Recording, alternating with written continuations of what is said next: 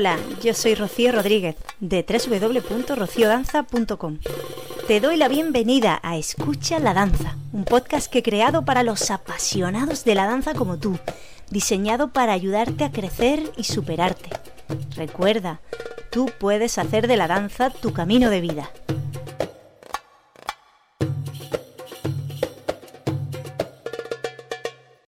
Permíteme que me presente. Me llamo Rocío y danzo casi desde que empecé a caminar. Investigo y enseño diversos estilos de danza. Mi especialidad es la fusión de mis dos grandes pasiones, el flamenco y el rasharki. Si quieres conocerme mejor, te animo a que visites mi academia www.rociodanza.com. Hola, querida danzante, ¿cómo estás? Espero que te encuentres muy bien de salud y con muchas ganas de aprender y seguir creciendo en la danza. Hoy tengo preparado un tema muy interesante y productivo y necesario también para llevar a la reflexión. Pero antes de decirte de qué tema vamos a hablar hoy, en el episodio ya número 25 de Escucha la Danza, quiero darte la gran noticia de que ya estoy preparando una nueva fecha para el curso de Impulsa tu crecimiento como danzante.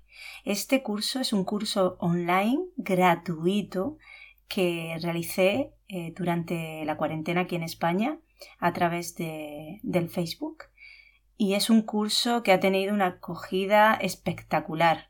Ha sido, bueno, muchísimo más relevante e importante de lo que yo esperaba ha superado totalmente mis expectativas. Me siento muy afortunada y bendecida con este curso y quiero ofrecerlo de nuevo porque tengo gente en, lista de espera.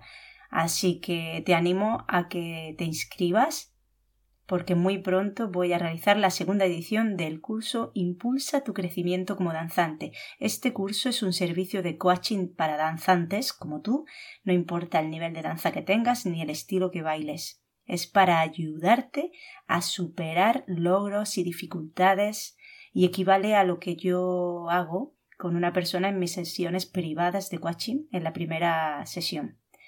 Son cinco días con cinco clases en directo online que también podrás ver en diferido si no puedes asistir a los vídeos en directo no para sanar nada. Como digo, se llama Impulsa tu crecimiento como danzante y te animo a que vayas reservando ya tu plaza, porque como digo, tengo ya lista de espera. La fecha va a ser muy pronto definida y la daré a conocer primeramente a las personas que están en esa lista de espera. Para inscribirte, como siempre, muy sencillo. Ponte en contacto conmigo a través de mi academia online, rociodanza.com o directamente al correo electrónico correo rociodanza.com. Repito, correo rociodanza.gmail.com.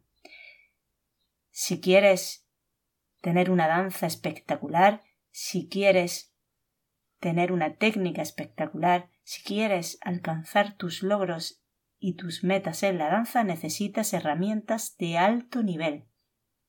Y en este curso yo te voy a dar acceso a esas herramientas. Y ya entramos en materia en el episodio de hoy, que lleva por nombre, un título muy cortito pero muy específico y muy clarificador, titulitis. Hoy vamos a reflexionar, tú y yo, sobre un tema que despierta cierta controversia e interés entre las danzantes, especialmente en aquellos que practicamos danzas, entre comillas, no regladas. Al menos no regladas oficialmente, y me refiero al tema de la titulación, o popular y despectivamente nombrado como titulitis. Antes de nada, quiero agradecer a la gran Gloria Alba por esta inspiración, porque fue gracias a uno de sus vídeos de YouTube, de una iniciativa que está desarrollando ahora y que tiene por nombre Danza Oriental de la A a la Z, lo que me hizo decidir dedicar un episodio de Escucha la Danza a este tema, porque lo vi en concreto en su vídeo referente a la letra T, que como te puedes imaginar llevaba ese título, titulitis. Y Gloria ahí hace una reflexión acerca de, esta cuestión, sobre todo, claro, encaminada a la danza oriental. Yo sigo esta iniciativa de vídeos reflexivos de Gloria Alba y hasta ahora he comentado prácticamente todos sus vídeos, pues me resultan muy interesantes. Siempre he sido participativa en ellos, haciendo comentarios, tanto en YouTube como en otros canales, y creo que son vídeos muy a tener en cuenta para toda bailarina de danza oriental o danzas árabes. Lo cierto es que después de ver su vídeo sobre la titulitis, la letra T, decidí, en vez de dar mi opinión al respecto en los comentarios de ese vídeo, escribirle a Gloria Alba avisándole de que haría un episodio de Escucha la danza dedicado a este tema, por lo interesante que creo puede ser esta cuestión para la audiencia de este podcast, o sea, para ti. Y es que como bailarina, seguro que alguna vez te has planteado el tema de adquirir títulos, certificados, dónde conseguirlos, qué hacer con ellos, etc. Así que, antes de empezar, muchísimas gracias, Gloria Alba, por inspirarme y por inspirarnos. Desde aquí te animo a que cuando finalice este episodio vayas al canal de Gloria Alba de YouTube y descubras su iniciativa mm, que te he nombrado antes, de danza oriental de la A a la Z. Entramos en materia. Hay danzas que no admiten muchos comentarios sobre este tema de la titulación, porque están bien regladas, y la propia sociedad ya exige una certificación o títulos oficiales de centros oficiales para poder ejercer la profesión. El caso más claro que seguro que tú tienes en mente es el de la danza clásica, las danzas contemporáneas. Pero hay otras danzas que no tienen una formación específica y oficial que sea obligatoria o estrictamente necesaria para poder ejercer como profesional de dicha danza. Este es el caso de la danza oriental. También es el caso incluso del flamenco, pues aunque hay formaciones oficiales en danza flamenca, en danza española, para poder ejercer de, de bailadora de flamenco profesional, pues imagínate que lo más importante es ser buena bailando. O incluso para ejercer de profesora de flamenco tampoco es necesario tener un título oficial. Sobra decir que en estos casos aunque no sea estrictamente obligatorio, sí que es muy recomendable obtener el título oficial, porque un título oficial abre muchas puertas y de hecho sin él va a haber puertas que no se te van a abrir por mucho valor que tú puedas aportar. Y es que en el caso del flamenco, por ejemplo, puedes ejercer como maestra en un centro privado sin necesidad de un título oficial. Puedes crear tu propia escuela o tu propio centro de danza sin problemas, pero no podrás ejercer de maestra en conservatorios o en centros oficiales, ya que en ellos es un requisito imprescindible tener el título. Un título siempre tiene un valor relativo, pero no solo en la danza, sino también en todos los campos del saber. En el caso de la danza oriental, donde no existe una temática oficial definida, ni un título oficial, pues aún más. En el mundo de las danzas árabes, lo que sí existen son certificaciones o títulos privados, otorgados por una maestra o maestro que en dicho documento está acreditando por escrito o dando validez en el papel a una formación de un número de horas de una temática concreta que la alumna certificada ha recibido. Estos documentos en sí tienen ese valor relativo, en el que justifican el tiempo que la alumna ha dedicado a esa formación. Yo personalmente dispongo de muchos certificados y diplomas a mi nombre, no solo de talleres de danza a los que he asistido, sino también certificados de formaciones de nivel avanzado y profesional, que equivalen a años de formación, y nada menos que tengo tres títulos de formaciones para profesoras de danza oriental de distintas escuelas. Pero ¿qué valor tienen estos títulos? pues el valor que quiera darle la persona que lo recibe, en este caso sería yo, y en el valor que quiera darle la persona que lo utiliza para seleccionar a alguien, por ejemplo, de cara a un trabajo en una academia de danza o a representar la danza de alguna manera en cualquier otro evento o situación. Creo que ya te puedes estar haciendo una idea de que el verdadero valor de un título va a tener mucho que ver con el emisor también, Sobra decirte que un mismo título oficial, dependiendo de la universidad que lo emita, tiene un valor distinto de cara al mercado de trabajo. Así que, igualmente y con más razón, en el caso de títulos no oficiales, el emisor es importante. La persona de la que procede dicho título, quien emitió ese título, si es una maestra de prestigio o maestro, si es reconocido a nivel nacional o internacional, si tiene resultados, etc., pues va a aportar más valor a dicho documento. Pero aunque todo lo anterior es importante, creo que estás de acuerdo conmigo, seguro, que en última instancia quien decide el valor de un título es el mercado. El propio mercado de la danza oriental en este caso, o de la danza flamenca, la ley de oferta y demanda, la situación en ese momento, van a influir en el valor de tu título. No sabemos si en un futuro se terminará creando un programa educativo oficial para las danzas árabes, que es sobre todo para lo que quiero hablar en este tema, aunque hay otras danzas, como he dicho, que tienen la misma situación que la danza oriental. De hecho, en España hay algunas iniciativas de profesoras de danza oriental para crear títulos propios universitarios en esta danza, que ahora mismo pues tienen el mismo valor académico que un título de una escuela privada de danza o que cualquier otro título propio universitario que sea, pues eso, título propio no es oficial.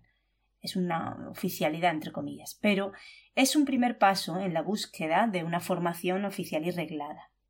Si en un futuro se exigiera una conversión a título oficial, probablemente las maestras que ya son profesionales acreditarán su valor y su profesionalidad con sus años de experiencia, con sus años de trabajo en la profesión y sus resultados, y los títulos personales de los que dispongan quizá pues pasen a un segundo plano. Y aquí viene el quid de la cuestión. ¿Qué es lo que verdaderamente nos hace dignos de una titulación? No del papel, sino de que nos nombren bailarinas, o nos nombren maestras de danza, o nos nombren coreógrafas, etc. En mi opinión, la experiencia y los propios resultados son los que nos avalan para recibir ese nombramiento.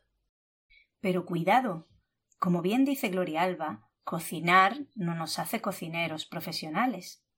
Sin embargo, hay personas que dedican tanta pasión, atención, práctica, tiempo y estudio a la cocina que aunque nunca tengan la oportunidad de trabajar en la cocina de un restaurante, por ejemplo, se les puede llamar con todas las letras cocineros porque hay personas que han desarrollado con gran maestría una actividad o un área de conocimiento, aunque no se dediquen profesionalmente a ello nunca, porque simplemente a lo mejor no les interese.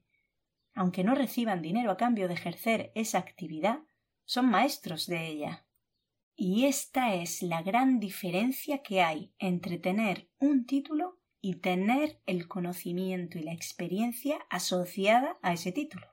Hay casos de personas con títulos oficiales que carecen de la maestría necesaria para ejercer lo que el título les acredita, pues porque nunca han desarrollado esos conocimientos y por tanto les falta lo más importante de todo que es la experiencia. Y te lo digo poniéndome yo misma como ejemplo. En la universidad yo estudié la carrera de Ciencias del Mar. Oficialmente yo soy oceanóloga. Sin embargo, esa no es mi realidad. Jamás he ejercido de oceanóloga. La vida me llevó por otros caminos y por ello, después de casi ya dos décadas, como pasa el tiempo, desde que terminé la carrera universitaria, yo no puedo considerarme oceanóloga, porque no he seguido con esa formación, no he practicado, no me he actualizado, no he ejercido y llevado a la práctica los conocimientos que aprendí. Y por tanto, mi realidad es que cualquier persona apasionada de la ciencia y que realice algún trabajo vinculado con el mar o en el mismo mar o asociado al mar va a tener seguro más maestría que yo en ese campo. Porque a mí me falta lo que realmente hace al monje, es decir, la experiencia, la puesta en práctica, los resultados. ¿Conoces la frase de que el hábito no hace al monje? Pues en este caso, en este ejemplo que te doy, el título sería el hábito. La imagen pero la esencia son los resultados. Y con este ejemplo que te he puesto de mi propia vida podemos extrapolarlo a cualquier campo del saber. Entonces, y dicho esto, mm, ¿qué hacemos o qué pensamos cuando alguien se autodenomina, vamos a nuestro campo, coreógrafa o maestra de danza? Pues simplemente observar sus resultados, su experiencia, su trabajo. No importa si no tiene título, porque a lo mejor lo tiene y nunca ha hecho una coreografía o nunca ha enseñado a nadie a bailar. Ya hablé en una ocasión, en el, eh, tengo de hecho un artículo escrito en mi web, en rociodanza.com, en el apartado de blog, donde tengo varios artículos de danza muy interesantes que, por cierto, te recomiendo encarecidamente que los leas si no los conoces todavía. Tengo uno que está titulado Cinco claves para elegir a tu maestra de danza. Pues en ese artículo yo dejaba claro que enseñar danza es algo muy diferente a bailarla, no tiene nada que ver. Y sin embargo confundimos con mucha frecuencia estos conceptos. Pensamos que muchas bailarinas piensan que por saber unos pasos o una técnica ya pueden ser maestras. Y bueno, pueden serlo si aman el arte de enseñar, y si estudian y no dejan de aprender y de formarse y se enfocan en, en una metodología de enseñanza, y se enfocan en el arte de enseñar. Con esto lo que quiero decirte es que en realidad quien elige tu profesionalidad no eres tú, son los demás. Si eres buena en lo que haces, si pones amor, pasión, dedicación, tiempo, si te formas constantemente y buscas constantemente mejorar, al final, antes o después, obtendrás fabulosos resultados. Y esos resultados son tu carta de presentación la más importante, y con ellos nadie podrá decir que no eres maestra en ese campo o que no mereces ese título, porque los resultados te avalan. Y dicho todo esto, bueno, no espero que te confundas, no estoy despreciando los títulos, para nada. Si recibes certificación y títulos de los cursos que hagas de danza, muchísimo mejor, porque el papel pues no estorba, es un modo más de presentar y de acreditar tus conocimientos, pero con la limitación de la que te he hablado, sobre todo en el caso de títulos no oficiales. Es por esa razón que yo yo ofrezco certificaciones de los cursos de danza online que doy a través de mi academia. Con esos certificados acredito que el alumno ha realizado una cantidad de horas concretas, ha adquirido un conjunto de conocimientos y herramientas concretos, y además esos certificados solo los otorgo después de realizar al alumna un seguimiento por mi parte y una evaluación, tanto continua como final. Siempre será mejor presentarte al mercado de trabajo con esos títulos, aunque sean no oficiales, y añadiendo tu experiencia de formación acreditada. Eso siempre va a ser de ayuda, siempre va a sumar, no restar. Así que, al final de todo esto, el mejor consejo que te puedo dar es que seas honesta contigo misma. En la danza hay muchas maneras de avanzar, de crecer. Unos son caminos más oficializados, por decirlo de alguna manera, y otros son más caóticos. Pero eso no es eh, lo más importante, es lo de menos. Tú sabes las horas que has dedicado y dedicas a formarte. Tú sabes los conocimientos de los que dispones. Tú conoces tus habilidades, tus debilidades. Tú te conoces. Sé honesta y con lo que eres ofrece Ofrece lo que puedes dar. Nunca dejes de seguir aprendiendo y avanzando y así siempre podrás cada vez dar más y tendrás éxito. Y no tengas prisa por ponerte la titulitis de maestra, de coreógrafa, porque todo llega. Mi experiencia y la de muchas otras compañeras de danza que conozco lo demuestra. Hay un tiempo para todo. Ahora, eso sí, el aprendizaje nunca termina. Y ya voy terminando este episodio tan especial dedicado al tema de la titulitis. y me gustaría terminar el episodio con una reflexión muy personal respecto al tema de oficializar la formación en danza oriental.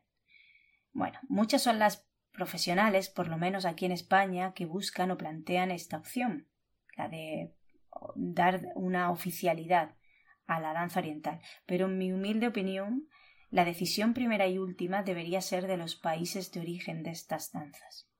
Es como en el caso del flamenco.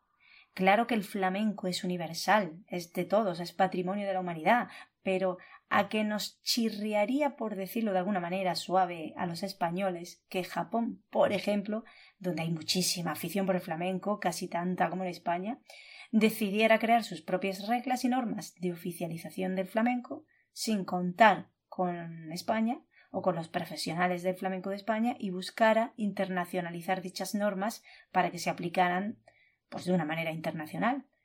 No tiene sentido. E independientemente de eso, ¿hasta qué punto favorece la oficialización de los títulos académicos en la danza oriental? Hago esa pregunta porque sinceramente yo no sé responderla con seguridad. No sabría responderte, tengo mis dudas en este tema. No creo que el beneficio fuera interesante o importante o ayudara a mejorar la situación de las profesionales de este sector. Sinceramente no lo tengo claro. Ojalá el verdadero camino que mejore la situación del sector de la danza y de los artistas en general se abra ante nosotros bien pronto, se muestre y se haga realidad, sin perder jamás la perspectiva de que el verdadero valor de lo que hacemos lo ponemos nosotros mismos, nosotros somos los que sembramos esa semilla en los demás, y si nosotras o nosotros valoramos nuestra danza y nuestro trabajo, finalmente los demás también lo harán. Y como el aprendizaje nunca termina, yo con escucha la danza espero seguir contribuyendo a, en tu aprendizaje y en el mío propio, claro está. Espero que este episodio te haya ayudado a reflexionar sobre este tema, a aclararte un poco más tus ideas y sacar tus propias conclusiones. Gracias por estar ahí. Tú y yo tenemos una maravillosa cita el primer y tercer lunes de cada mes. Me despido de aquí al próximo episodio de Escucha la Danza, deseándote, como siempre, un feliz día y feliz danza.